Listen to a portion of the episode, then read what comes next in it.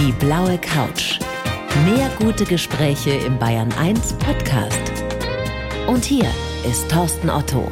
Christian Seebauer, freue mich sehr, dass Sie da sind. Herzlich willkommen. Ja, ich freue mich auch. Hallo, Herr Otto. Herr Seebauer, Sie sind ein echter Strahlemann, so wie ich Sie jetzt in den ersten Minuten hier erlebe, vor unserem Gespräch. Sind Sie so gut drauf? Sind Sie so gut gelaunt? Ist der Glücksstatus gerade so hoch? Ja, im Augenblick schon und meistens. Und wenn es mir schlecht geht, sperre ich mich zu Hause ein, sieht mich keiner. Aber wenn die Sonne scheint, geht's immer gut. Also heute geht's. Aber Ja. ein bisschen aufgeregt, oder? Aber es gehört dazu. Ja klar, ist ja nicht so, dass ich jeden Tag irgendwelche Interviews gebe, aber ich habe mich sehr gefreut drauf, weil es einfach eine besondere Reise war.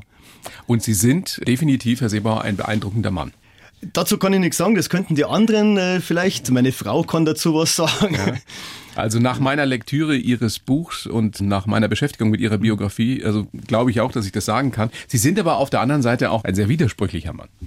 Ja, leider, das gehört dazu. Das ging in der Kindheit los. Immer im Prinzip viele Widersprüche, aber das macht es auch interessant. Ein Leben ohne Widerspruch ist langweilig. Nein, das ist richtig, ja. Also, deswegen haben wir Sie auch eingeladen, weil das wirklich eine spannende Lebensgeschichte ist, eine unglaubliche Biografie. Also, ich, weil ich das anspreche, widersprüchlich. Auf der einen Seite sind Sie sieben Wochen alleine ohne Geld durch Israel gewandert. Das ist eine wahnsinnig mutige Geschichte. Ich habe mir überlegt, ob ich mir das zutrauen würde. Ich glaube eher nicht. Auf der anderen Seite sagen Sie selbst, dass Sie nicht stark sind und dass Sie ein großer Angsthase sind. Wie passt denn das zusammen? Das letzte ist absolut richtig. Ich bin überhaupt kein mutiger Mensch. Also Angsthase trifft äh, total. Ich habe immer wieder Angst vor Entscheidungen und ist auch nicht so, dass man sieben Wochen irgendwo zu Fuß ohne Geld läuft, ohne seine Ängste mitzutragen. Auf der anderen Seite, das war ein ganz tiefer innerer Wunsch, sowas zu tun. Pilgern ist für sich genommen schon unheimlich interessant, um sich selber kennenzulernen, einfach zum Sehen, was ist dir im Leben wichtig. Und es ist auch toll, da draußen in der Wüste die Ängste zu besiegen. Ja. Also, das heißt, Sie sind jemand, der, wenn er was wirklich will, das dann schon durchziehen kann. Ja, zumindest mit einer Wasserblase höre ich nicht auf. Und es hängt an anderen Faktoren. Es ist entscheidend, ob deine Frau sagt, du darfst das tun, du darfst mir abhauen. War das bei Ihnen Und- so, ja? Ja klar, es ist großes Glück, wenn du in der Ehe lebst, wo die Frau auch wirklich sagt, ja, jeder darf sich entfalten, du darfst wirklich ähm, sieben Wochen weggehen. Das empfinde ich als sehr großes Glück. Absolut. Ihre Frau hält sie aber auch, also ich glaube, ein Originalzitat für einen sehr sonderbaren Menschen. Ja, sonst äh, hätte es mich vielleicht nicht genommen, ich weiß nicht. Auch das, ist, auch das ist immer spannend. Sonderbar bin ich sicher nicht. Aber ich setze mir zwischendrin einfach auch Punkte, wo ich sage, ich möchte raus, ich möchte die Natur spüren, ich möchte das Leben spüren. Da bin ich immer noch Kind geblieben und es ist traumhaft schön, wenn man sich als erwachsener Mensch den einen oder anderen Traum auch erfüllen kann. Aber sie muss über sie oder soll über sie gesagt haben, mein Mann ist umso unglücklicher, je mehr er hat. Ja, also ein bisschen was ist tatsächlich dran. Es ist natürlich wirklich beeindruckend, wenn du sieben Wochen unterwegs bist, nur deinen Rucksack auf der Schulter hast, der wird immer leichter im Laufe der Zeit. Und im Prinzip erkennt man beim Wandern, das, was du mit dir mittragen kannst, das reicht fürs Glück. Das ist nicht eins zu eins umsetzbar im richtigen Leben, aber im Leben ist es oft das Gegenteil, dass man sehr viel begleitet ist von Ballast wo man nie rauskommt, ewige Tretmühlen und ähm, alle Entscheidungen, alles dauert lange. Und ist tatsächlich so, in vielen Dingen bin ich absoluter Minimalist und bin glücklich, wenn ich was hergeben kann. Auf der anderen Seite waren sie mal in normalen Maßstäben sehr, sehr erfolgreich. Sie waren Verwaltungsdirektor bei einer großen Bankengruppe. Das heißt, sie hatten Status, sie hatten Geld im Überfluss, will ich nicht sagen, aber doch sehr, sehr viel und waren unglücklich damit. Es ging mir gut finanziell oder von der Absicherung sehr, sehr gut. Und ähm, im Prinzip hatte ich alles, was man sich vorstellen kann. Aber mein Kindheitstraum war Künstler und es hat sich im Leben alles in eine ganz andere Richtung entwickelt. Woran bemisst man Erfolg? Ich habe das Falsche, also das für mich Falsche getan. Und ich bin heute mit dem Thema kleinere Brötchen zu backen sehr viel glücklicher. Ich kann meinen Kindern erklären und zeigen, was ich mache. Die Arbeit ist etwas, was man anfassen Sie kann. malen heute, sind Künstler Ja, und äh, halten äh, Motivationsseminare, Ja. Vorträge. Das sind Dinge, mir macht es Spaß, etwas Kreatives zu tun. Die Naturverbundenheit, das Malen ist eine Sache, die gehört dazu. Und es gehört auch dazu, Menschen zu begeistern, darüber zu sprechen, einfach zum Sagen, Mensch, ich zeig dir meine Natur, geh mit mir raus. Und Das ist alles sehr viel schöner, als wenn du im großen Gebäudekomplex sitzt oder im Flugzeug sitzt und am Ende des Monats einfach das Geld nach Hause bringst. Das allein macht nicht glücklich. Und Sie sind der lebende Beweis dafür, dass es nie zu spät ist, so eine Entscheidung zu treffen und sein Leben zu ändern. Ja, Gott sei Dank. Meine Frau hat mir irgendwann zum Geburtstag einen Malkasten geschenkt und ich war so blöd. ich war verletzt, weil es einfach ein ganz, ganz, ganz persönlicher Wunsch war, das Malen. Und äh, als Kind habe ich geträumt, Künstler zu sein, aber natürlich sind die Widersprüche, jeder sagt ja, das geht nicht, da kannst du keine kannst Familie. du nicht Maler werden, kannst du nichts mit verdienen. Ernähren Bub, und- was mal Vernünftiges. Aber man kann andere Dinge machen. Man kann nebenbei Webseiten machen, damit man als Künstler überleben kann. Und Stück für Stück das eigene Ding machen ist etwas, was ich jedem wünsche, was ich meinen Kindern wünsche, was ich meinen Freunden wünsche. Jedem wünsche ich das, rauszugehen und zu sagen, tu das, wo, wo Herzblut dabei ist. Ihr Buch heißt Israel Trail mit Herz, das heilige Land zu Fuß, allein und ohne Geld. Erste Frage dazu, warum gerade Israel? Ich hatte nie an Israel gedacht. Ich kannte Israel überhaupt nicht. Und ähm, es hat mich auch nie in besonderer Weise interessiert. Ich wollte eigentlich den Appalachian Trail machen in Amerika. Aber Ein Klassiker. der Klassiker mit 3800 Kilometern. Und, und da meinte meine Frau, okay, du hast drei kleine Kinder. Dann bleib drüben, aber brauchst gar nicht mehr zurückkommen. Das meinte sie, ich weiß nicht, ob es scherzhaft war. Auf jeden Die Fall einen wollte- sagen so, die anderen ja klar. so. Auf jeden Fall war es ein klares Statement und ich habe in der gleichen Nacht im Internet einfach gesucht auf der Couch Fernwanderwege. Und das erste, was ich gesehen habe, das waren Bilder von der Wüste Negev. Ich wusste nicht, dass da einen Fernwanderweg gibt, quer durch Israel, quer durch die Wüste Negev. Und wie es manchmal so ist, das Ding hat mich begeistert, Liebe auf den ersten Blick. Und wie am nächsten Tag die Kinder außer Haus waren, in der Schule waren, meine Frau wusste, den kannst du nicht mehr aufhalten, der zieht das durch. Und, Und sieben so Wochen ist übersichtlich. Sieben Wochen ist übersichtlich, ist aber doch auch eine lange Zeit, 50 Tage am Boden schlafen, jeden Tag aufstehen dürfen und mit der Sonne gehen. Wie waren denn die Reaktionen im Vorfeld? Ihre Freunde, also Familie haben wir ja schon ansatzweise gehört. Die haben gesagt, du musst das machen. Die haben die Freunde auch gesagt, gute Idee. Du kannst im Prinzip die Ohren nur auf Durchzug schalten, weil letztendlich die gut gemeinten Ratschläge würden dich im Prinzip immer hindern, sowas zu tun. Also das Thema Israel an sich spaltet schon. Israel und Ist doch gefährlich. Natürlich, wahnsinnig gefährlich und das Gegenteil findet man dort vor. Als Fußgänger, du lernst Menschen kennen, die sind unheimlich hilfsbereit, super lieb. Und das andere ist natürlich ohne Geld und äh, wie willst du das machen? Und dann, wenn man die beiden Sachen kombiniert, als Dachauer in Israel betteln, haben alle den Kopf geschüttelt, haben gesagt, geht gar nicht. Wer aber spontan Ja gesagt hat, war die Präsidentin, die Charlotte Knoblauch. Und Präsidentin der israelitischen Kultusgemeinde so ist München und, Oberbayern. Und ne? die war absolut positiv eingestellt, die meint, ja klar, das funktioniert, das geht. Sie war die Erste, die Ihnen Ja. zugeraten hat. Ja, also klar in der Familie, meine Frau, meine Kinder, die meinten, ja Papa, wenn du das willst, wenn das nicht gefährlich ist, mach. Aber die erste spontane und prominente Reaktion war von der Präsidentin und die meinte, ja tu das. Jetzt kann ich mir vorstellen, dass man sowas macht, weil man fasziniert ist davon, alleine durch die Wüste zu laufen. Aber warum komplett ohne Geld? Warum dieses zusätzliche Risiko mit aufnehmen? Ich habe das Wort Risiko nie im Schirm gehabt. Mir geht's um Gefühl. Ich habe am Jakobsweg zwei junge Pilger kennengelernt. Einer davon hieß Manu, war Den Jakobsweg sind Sie Jahre vorher ge- Ja, gelaufen. 2010. Und einer davor, ein Spanier, Manu, der war nicht Millionär, sondern Milliardär. Und aus meiner Sicht, der hatte alles, was man sich im Leben nur wünschen kann, unglaublich reich. Und der war aber mit seinem Leben totunglücklich. Und er hat mit seinem äh, Freund oder Kollegen, ich weiß es nicht, gebettelt, an spanische Haustüren geklopft und wahnsinnig viele Neins bekommen. Aber das bisschen, was die bekommen haben, ich habe die zwei Tage begleiten dürfen. Brot, Tomaten, das haben die mit mir geteilt. Und dieses Teilen und, und dieses im Leben einmal lernen, wieder Bitte und Danke zu sagen, das hat mich so fasziniert. Und die Gefühle auch, wenn die was geschenkt bekommen haben, das war echt. Das war einfach, diese Augenblicke waren unheimlich echt. Und das hat mich nicht losgelassen. Ich habe geträumt davon, du das ein einziges Mal irgendwann den Mut hast, mach das. Wie groß ist die Überwindung, die es kostet, wenn man das erste Mal bettelt? Extrem. Extrem und es hört nie auf. Also ich habe mich bis zum letzten Tag wahnsinnig geschämt. Das ist eine Mischung aus irrsinniger Überwindung, also diesen, diesen eigenen Schweinehund, diesen, diesen blöden Stolz zu überwinden. Und es ist eine Mischung aus Scham und ganz tiefer Dankbarkeit. Du bist verletzlich, du hast Die- ja keine Hülle mehr um dich rum und du spürst, dass da nichts ist. Du kannst dich nicht verstecken. Du Du bist schutzlos, ja. Und die Reaktionen sind ja auch sehr unterschiedlich, die man kriegt. Also Sie haben sehr positive, aber auch sehr negative gekriegt. Es ging Wenig. ja gleich los in München. Also äh, zu Hause noch, als Sie ähm, mehrere Leute angeschrieben haben und gefragt haben, auch wegen der Ausrüstung und so weiter. Dann in einem Sportgeschäft wohl eine richtige Abfuhr gleich mal gekriegt haben. Lassen Sie uns über das Positive sprechen. Ich verdanke den Weg den Menschen, die an mich oder an, an das Ganze geglaubt haben und die mit Begeisterung geholfen haben. Und es ist ja nicht meine Geschichte oder Geschichte von, von einer sportlichen Höchstleistung, sondern im Prinzip eine Geschichte von 50 Tagen, jeden Tag aufstehen und hoffen, dass du irgendeine Menschenseele findest, der sagt, ja, ich schenke dir ein Stück Brot, deine Reise darf weitergehen. Woran erinnern Sie sich besonders gerne? Was war eine Geschichte, vielleicht auch noch relativ am Anfang in Israel, wo Sie sich gedacht haben, ja, wenn es so weitergeht, dann kann eigentlich nichts schiefgehen? Das ist ganz schnell losgegangen. Am Flughafen, wie ich ausgestiegen bin, hatte ich das erste Mal wirklich Angst. Also Angst vor mir selbst, nicht vor Israel, sondern mir ist klar geworden, was tust du da? Meine Frau hat mir ein One-Way-Ticket geschenkt. Und im Flieger haben mich die Ersten natürlich ausgelacht. Die haben gesagt, Mensch, du kennst die Frauen nicht.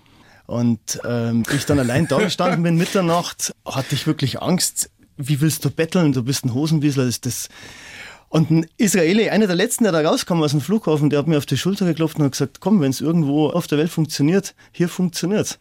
Meinte, hat sich dann verabschiedet mit netten Shalom, aber die ersten Versuche, die waren ganz holprig. Aber die Leute waren alle positiv. Die haben mir Wasser gegeben, mal ein Stück Brot, mal eine, eine Feige. Und nach den ersten Erfahrungen schöpfst du auch Mut, ja, das könnte wirklich funktionieren.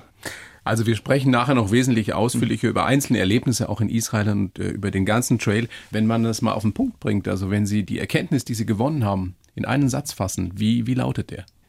Du wirst kein besserer Mensch, aber du wirst sehr viel dankbarer. Auch nachhaltig? Das ich, hält bis heute vor? Ich denke schon, ja. Also mir fällt es heute sehr schwer, an Menschen vorbeizugehen, die Hilfe suchen. Mir ist auch heute sehr schwer gefallen, wenn du Menschen siehst, die betteln oder die die sich Dinge nicht leisten können. Man hat das Gefühl, es sind immer mehr, ne? auch bei uns in Bayern. Ich weiß nicht, ob es mehr werden, aber mir fällt es jetzt mir fällt's auf. Und es ist keineswegs so, dass es allen Menschen hier einfach nur gut geht. Ich glaube, dass auch das Leben hier ziemlich hart sein kann. Und diese Dinge so mit offenen Augen gesehen habe ich früher nicht. Ich bin einfach oberflächlich durchs Leben gegangen. Würden Sie jedem raten, dem es gut geht, der aber vielleicht so ein bisschen mit sich hadert, weil er auch an dem Sinn zweifelt des Ganzen, sowas zu machen, was sie getan haben? Ist das was für jeden? Sieben Wochen, egal durch Israel, durch die Wüste laufen oder eine andere ähnliche Erfahrung machen? Ich würde es keinem raten, weil ich denke, ähm, es ist dann nie der eigene Weg. Für mich war es ein ganz tiefer innerer Wunsch. Ich habe den einen oder anderen, der sagt, ich möchte es auch machen, nach Israel gehen oder pilgern im Jakobsweg. Klar, prima, warum nicht? Aber ich glaube, es funktioniert dann, wenn es die eigene Story ist, wenn, wenn du dir was vornimmst, was du selber herausfinden möchtest und nichts, was man irgendwo nachmacht. Herr Seebauer, bin jetzt schon beeindruckt von Ihrer Geschichte. Die werden wir jetzt noch ein bisschen ausführlicher erzählen. Also Sie werden es tun und zu dem Zweck schreibe ich ja immer einen Lebenslauf für jeden Gast. Den gebe ich Ihnen jetzt. Sie kennen ihn nicht. Das ist so, Bin gespannt. das, was ich rausgefiltert habe aus Ihrer Biografie. Sie lesen es bitte vor und dann besprechen wir es ausführlich. Bitteschön. Okay, das habe nicht ich selber geschrieben. Nein, das war ich. Also, da steht drauf, ich heiße Christian Seebauer und bin ein mutiger Angsthase. Als erfolgreicher Karrieremensch habe ich lange für mich das falsche Leben geführt. Erst durch das Gehen habe ich gemerkt, dass ich grundlegend etwas ändern muss. Aber erst ein Zusammenbruch und viele Kilometer später habe ich zu mir gefunden. Meine Reise ohne Geld quer durch Israel war vielleicht die wichtigste Erfahrung meines Lebens. Dort habe ich gelernt, dass Glück nichts mit Geld zu tun hat. Aber ohne meine Familie hätte ich es wohl nicht geschafft. Meiner Frau verdanke ich, puh, ja, dass ich meine Leidenschaft, das Malen, wieder entdeckt habe. Und noch in, viel mehr wahrscheinlich. Ja. Und in Zukunft möchte ich die Welt noch mehr mit dem Herzen sehen. Äh, bewegt mich sehr. Das ist schön. Macht also können wir ein Stück weit sprachlos, bewegt mich sehr. Können wir weiter mitarbeiten. Sehr gut. Ich schlage vor, wir fangen mal sehr früh an. Geboren sind Sie 1967, ne? Ja. ja. In Prien am Chiemsee aufgewachsen, der Papa Ingenieur, die Mama Sekretärin, ein jüngerer Bruder. Das klingt jetzt alles so relativ entspannt nach einer behüteten Kindheit. War es so? Ja, behütete Kindheit, gute Familie. Keine Vorkommnisse. Äh, keine Vorkommnisse. Was mich aber überrascht hat, dass Sie, ich weiß nicht, ob im Vorgespräch oder ähm, in Ihrem Buch, sagen, schreiben, dass sie sich immer so ein bisschen anders gefühlt haben. Sie haben sich nie so wirklich wohl gefühlt in ihrer Haut, zumindest äh, ab der Pubertät. Woran lag das aus heutiger Sicht? Ja, ich glaube, das geht vielen Menschen so, die Träume haben, Pläne haben, merken, dass sie irgendwo selbst vielleicht hier oder da nicht in den Norm passen, sich aber nicht trauen, das zu sagen und sich verstecken, so wie ich. Und Was war das bei Ihnen? Was haben Sie versteckt? Das kann ich bis heute noch nicht so wirklich sagen. Ich bin ähm, sehr gefühlvoller Mensch. Ich, ich sehe die Dinge, ich, ich könnte alle Dinge malen und äh, alle Dinge zeichnen. In der Schule habe ich mir immer wahnsinnig leicht getan. Einser-Schüler gewesen? Naja, ich habe mir sehr leicht getan, ohne jemals viel zu lernen. Und aus der Sicht von anderen oder auch aus der Sicht von meinen Eltern war alles okay. Aber die Kehrseite ist, ich habe halt auch da, wo meine Mitschüler gar keine Probleme gehabt haben, riesengroße Probleme gehabt, in, sei es beim ersten Liebeskummer und. wer hat da keine Probleme?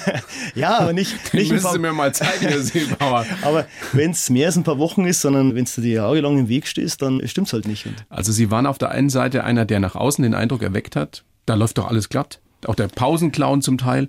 Und auf der anderen Seite, tief drin in Ihnen, war eine große Unsicherheit. Ja, die ist auch heute noch da. Und, ähm, aber in der Schule war das sicher ganz besonders so. Das Wort Unsicherheit ist in vielen Punkten da, wenn man sich eben nicht traut, so zu sein, wie man, wie man ist. Auch dieses Weil Gefühl, ich, ich gehöre nicht dazu. Ne? Verletzlich. Ne? Ja, ich habe schon, ähm, ich, ich habe einen riesen Freundeskreis, ich habe schon überall dazugehört, aber es stimmt schon so ein bisschen, wer kennt mich eigentlich so, wie ich bin? Wer kennt Sie denn so, wie Sie sind? Ja, meine Frau.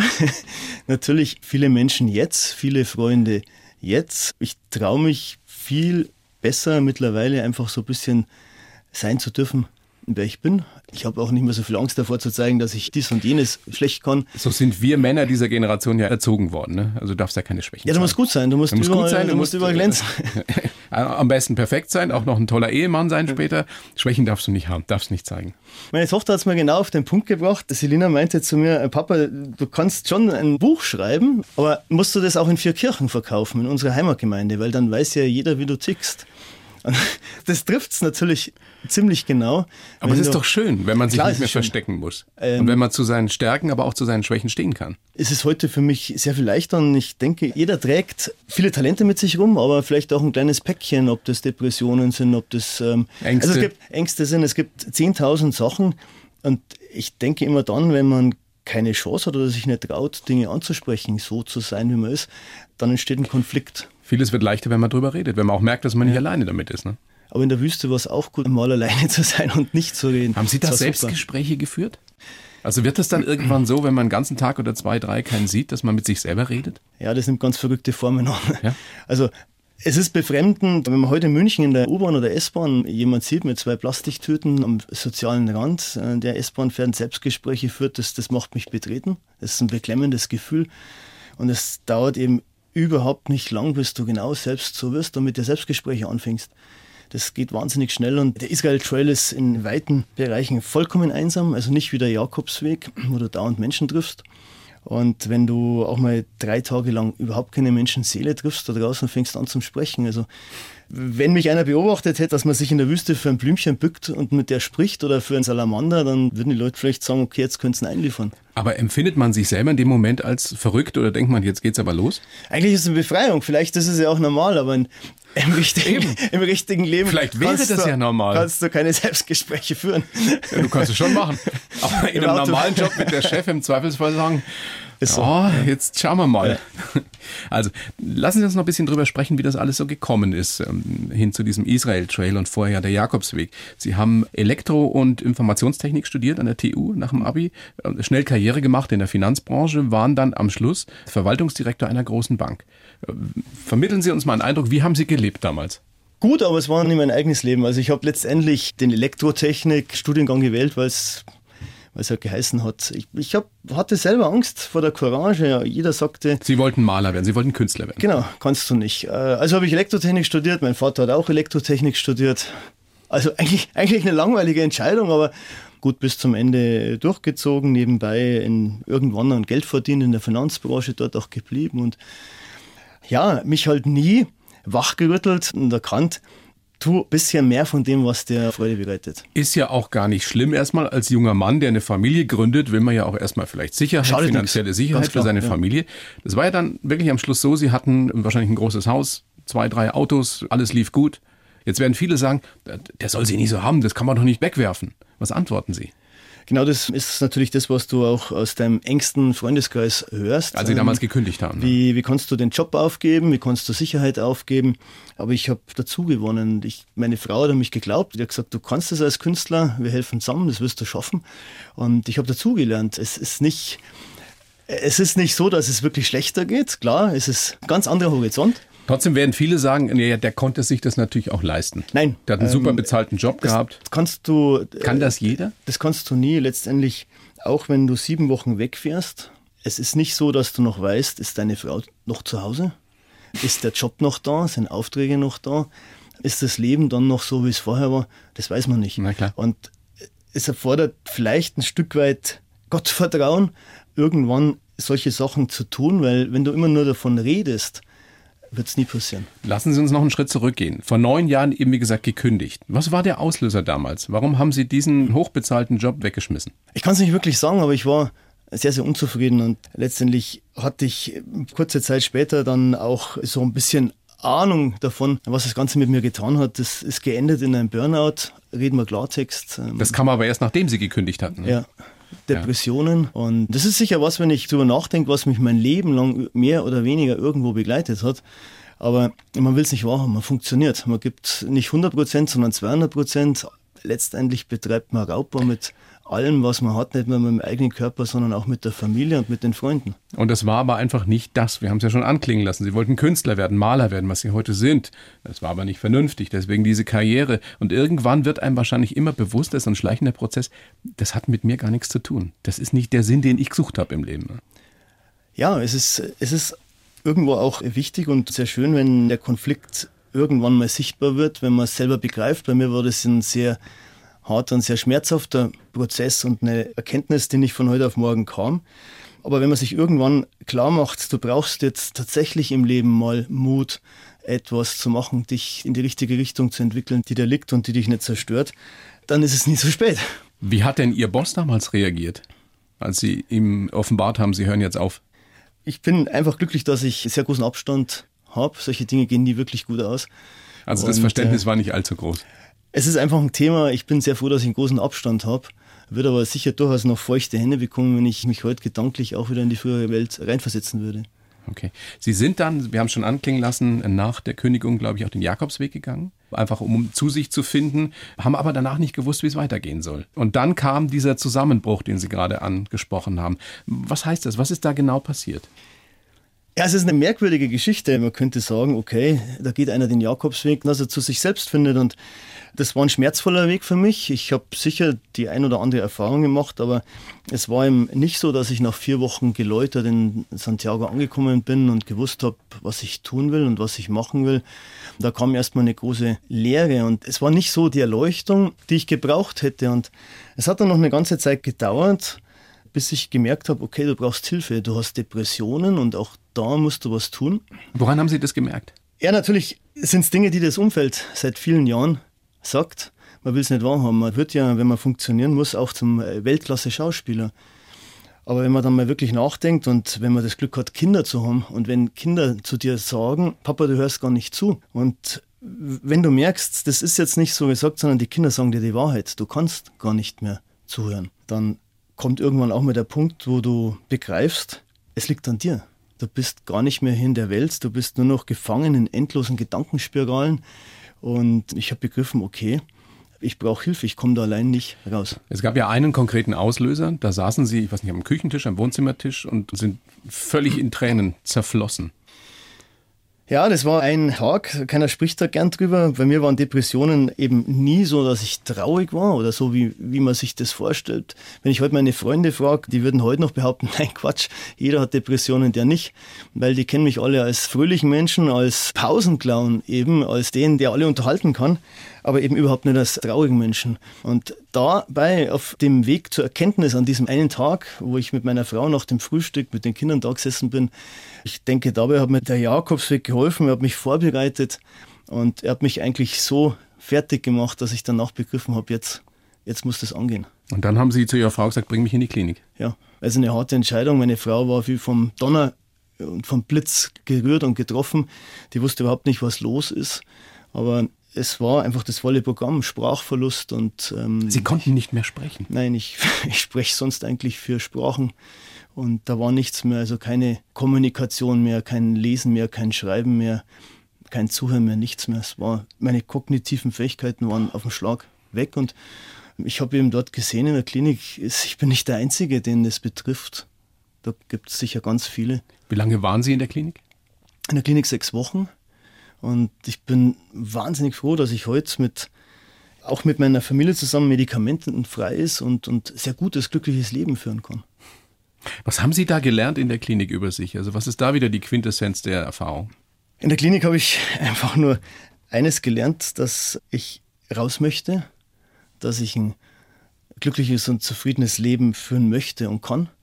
Dass ich es sicher irgendwann schaffen werde, ein dankbares Leben zu führen. Ich habe gelernt, dass ich Halt in meiner Familie finden kann, bei meiner Frau, bei meinen Kindern.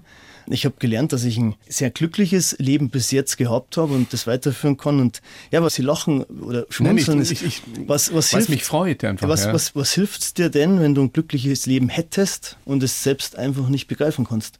Und ich glaube, das sind genau die wichtigen Parameter, ähm, zu begreifen, du selbst bist wirklich ein Mensch, der es gut gehabt hat.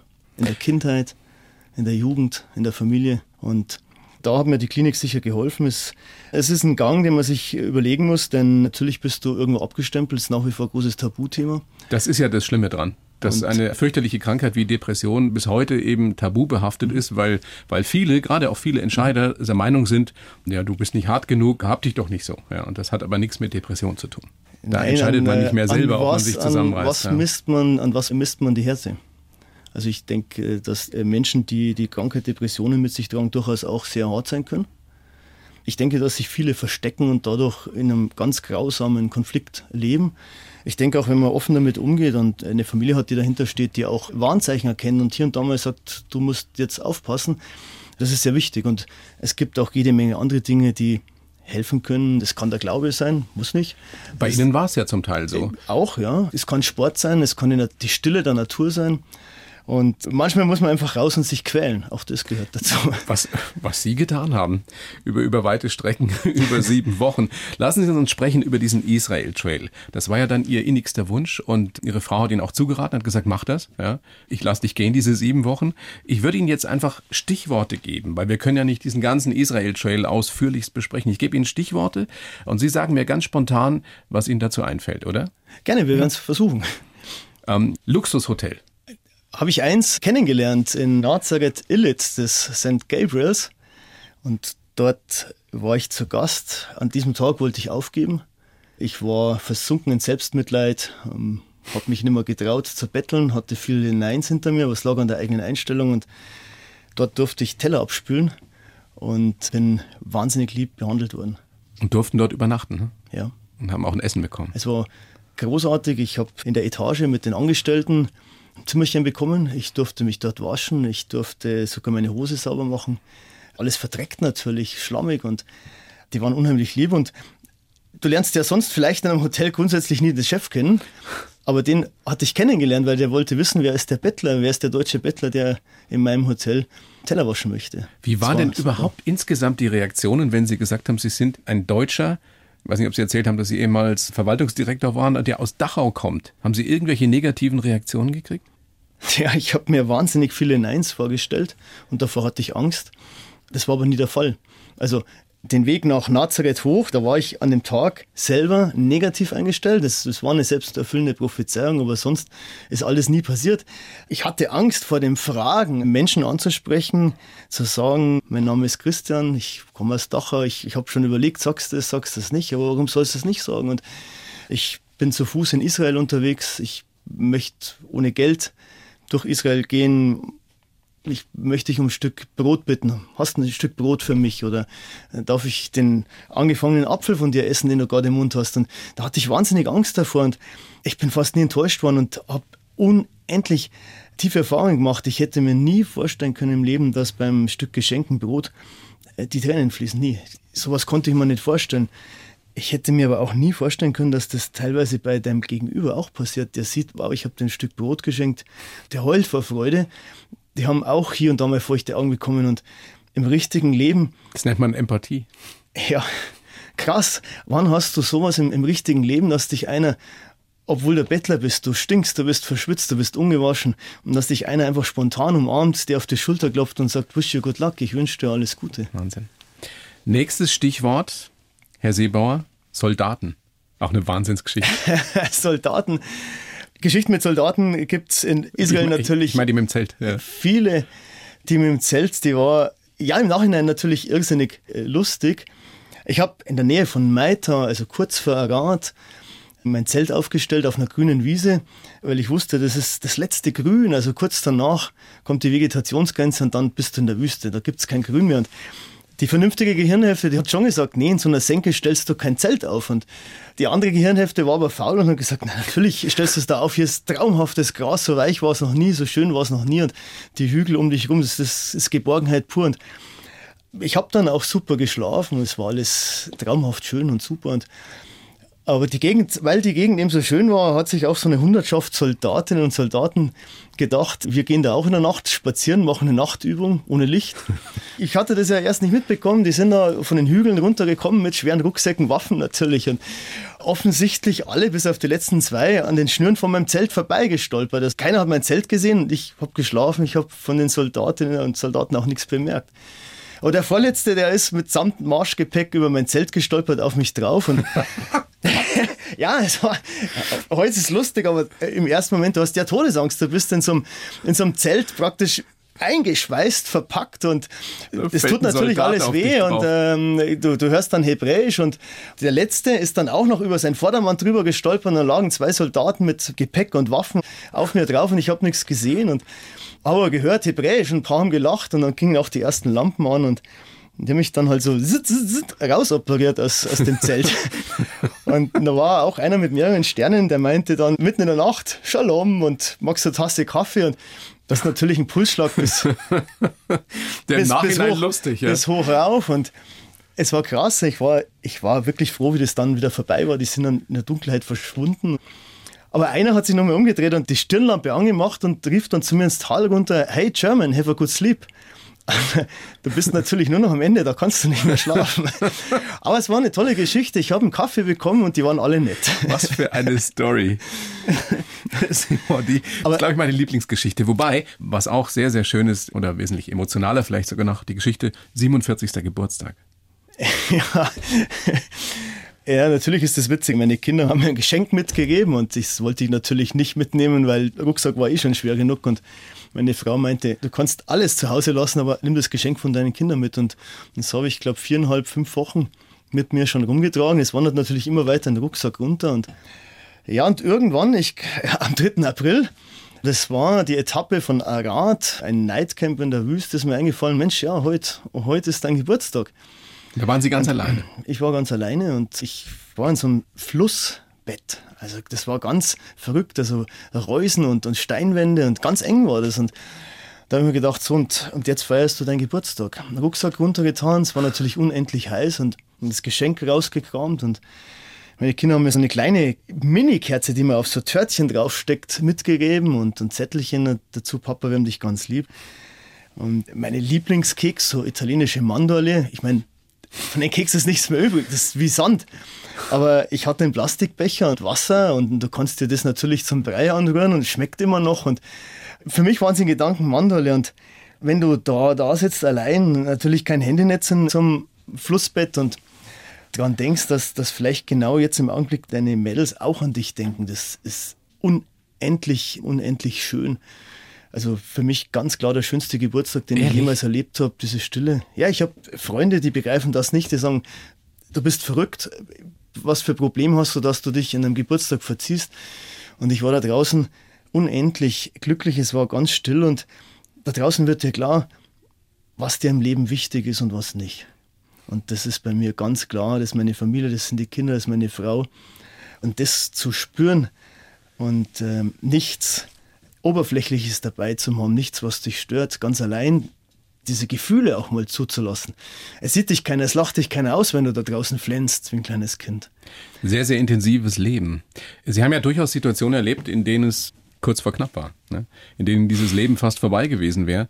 Ich glaube, eine Geschichte ist die an dem Krater, an dem, äh, wie spricht man es aus, Magtisch-Katan-Krater? Ja, habe ich meinen Kindern so nicht erzählt. Ich habe natürlich immer gesagt, was der Papa macht, ist, ist nicht gefährlich.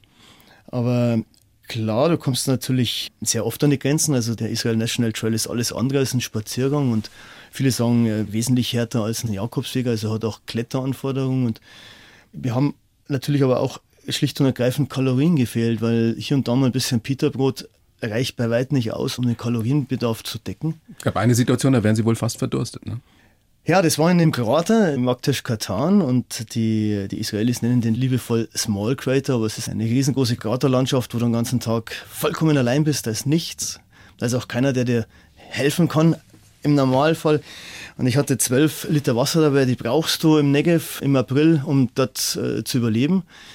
Ich hatte aber viel zu wenig Kalorien in den letzten Tagen und ich bin getaumelt, bin immer wieder gestolpert, habe ein aufgeschlagenes Knie gehabt, habe auch sicher halluziniert. Also ich war nicht mehr klar bei Sinnen und es hätte ganz, ganz dumm ausgehen können. Und ich hatte das Riesenglück, dass auf dem Rückweg hoch in die Felsen eine israelische Bergsteigergruppe mir entgegenkam und Bergführer hieß Levi, die haben von Weitem schon gerufen, you need help, you need water, also brauchst du Hilfe, brauchst du Wasser, wir helfen dir, White, setz dich hin. Und für die war der Fall klar, da ist einer, der in der Wüste dehydriert ist und der aus Wassermangel nicht mehr weiter kann. Die konnten sich nicht vorstellen, dass ich vor Kalorienmangel nicht mehr weiter konnte. Und ich habe dann gesagt, ich bettel und ich habe unendlich Hunger und ob sie nicht was zum Essen haben. Und die haben ihre Rucksäcke runtergetan. Das war ihr letzter Tag. Die haben, haben eine Thunfischdose und Hummus und ja, das hat mir die Tour gerettet. Vielleicht hat es mir das Leben gerettet. Es hat mich aber wahnsinnig beschämt. Es hat mich wahnsinnig berührt. Man fängt ja an, dass man sich dann irgendwann so verhält wie ein Hund, dem du einen Knochen schenkst. Du läufst weg, du schämst dich einfach. Mhm. Ich habe geweint. Das anzunehmen oder annehmen zu müssen war aber in dem Moment, das hat mich tief verletzt und trotzdem ein Gefühl von unendlicher Dankbarkeit. Jetzt können wir ja nur erahnen, was Sie da für intensive Erfahrungen gemacht haben, Herr Seebauer, die Sie erlebt haben, die Sie Gott sei Dank auch überlebt haben. Jetzt kommt man nach sieben Wochen intensivsten Erlebens nach Hause. Wie schwierig ist es da wieder, sich einzufinden in die sogenannte Zivilisation? Also ich hatte Angst, Mhm. Große Angst. Ich habe in Israel, wie ich in Elat angekommen bin, erstmal mit meiner Frau telefoniert. Die hat mir einen Rückflug organisiert und sie hat mir auch eine Nacht in der Jugendherberge organisiert. Und ich war eine Stunde in der Jugendherberge und bin dann sozusagen davon gelaufen. Ich habe Panik bekommen in diesen engen vier Wänden. Und das hat mich zu Hause auch noch ein Stück weit begleitet. Ich habe ein paar Wochen am Balkon geschlafen. Ernsthaft? Ich konnte es nicht. In einem kleinen Schlafzimmer, es ist, mir ist die Decke auf den Kopf gefallen, ich hatte wirklich Angst, also eine Decke über den Kopf. Und es gibt sich aber schnell. Meine Kinder haben sich natürlich totgelacht, weil ich bin auch um halb drei in der Früh dann runter zum Kühlschrank oder ich habe mir noch Spaghetti gemacht. Natürlich habe ich mir oft die Frage gestellt, was bleibt von so einer Erfahrung und es bleibt nicht alles leider und du wirst auch kein besserer Mensch, aber ich wünsche mir, dass ein bisschen was an Erkenntnis und Erinnerung eben schon bleibt. Ich wünsche mir, dass ich im Leben nie mehr so als oberflächlicher Mensch durch die Straßen gehe, sondern dass ich ein bisschen mehr wahrnehme. Und dankbarer und, zu sein. Ja, auf jeden auch Fall. in Zukunft. Auf jeden Fall. Das ist der größte Wunsch, dass mir das öfters gelingt. Und äh, vielleicht natürlich auch, dass ich vieles von dem, was ich dort erleben durfte, zurückgeben kann. Es ist schlimm, immer nur annehmen zu müssen und zu wissen, die Menschen, die dir was geben, die siehst du ja nie wieder. Und denen kannst du nie was zurückgeben. Und einer, ein Jude am Strand am Mittelmeer, der hat mir ein Stück Schokolade geschenkt und der hat gesehen, dass mir schwerfällt, das anzunehmen und der meinte zu mir, vielleicht funktioniert das Universum ganz anders. Nicht du musst mir irgendwann das Stück Schokolade zurückgeben, sondern du musst es irgendeinem anderen irgendwann geben. Und das hat mich sehr bewegt, aber das hat mir sehr geholfen, loszulassen und zu sagen, das Annehmen ist jetzt schön, ich lerne auch mal anzunehmen, Danke zu sagen. Und ich versuche zu begreifen, dass danach eben auch ich die Augen weit aufmache und mitbekomme, was passiert in meiner eigenen Umgebung. Schöne Erkenntnis. Wenn ja, ob es immer klappt, weiß ich nicht. Ja, wahrscheinlich aber ich nicht, aber wenn nur das, ja. übrig bleibt ja. und wenn Sie ähm, das so umsetzen und wir alle, die Ihnen wir jetzt gelauscht haben hier auf der blauen Couch, vielleicht macht das ja auch was mit uns. Bedanke mich sehr für das Gespräch. Christian Seebauer. Den Dank gebe ich zurück und ich wünsche jedem, der sich eines Tages auf den Weg, Jakobsweg oder durch die Wüste macht, dass er ähnliche und wunderbare Erfahrungen machen wird. Ihr Buch übrigens, das erwähne ich nochmal sehr gerne, Israel Trail mit Herz, heißt das über diese sieben Wochen durch die Wüste Israels. Vielen herzlichen Dank, Christian Siebauer. Die blaue Couch, der Bayern 1 Talk als Podcast. Natürlich auch im Radio. Montag bis Donnerstag ab 19 Uhr.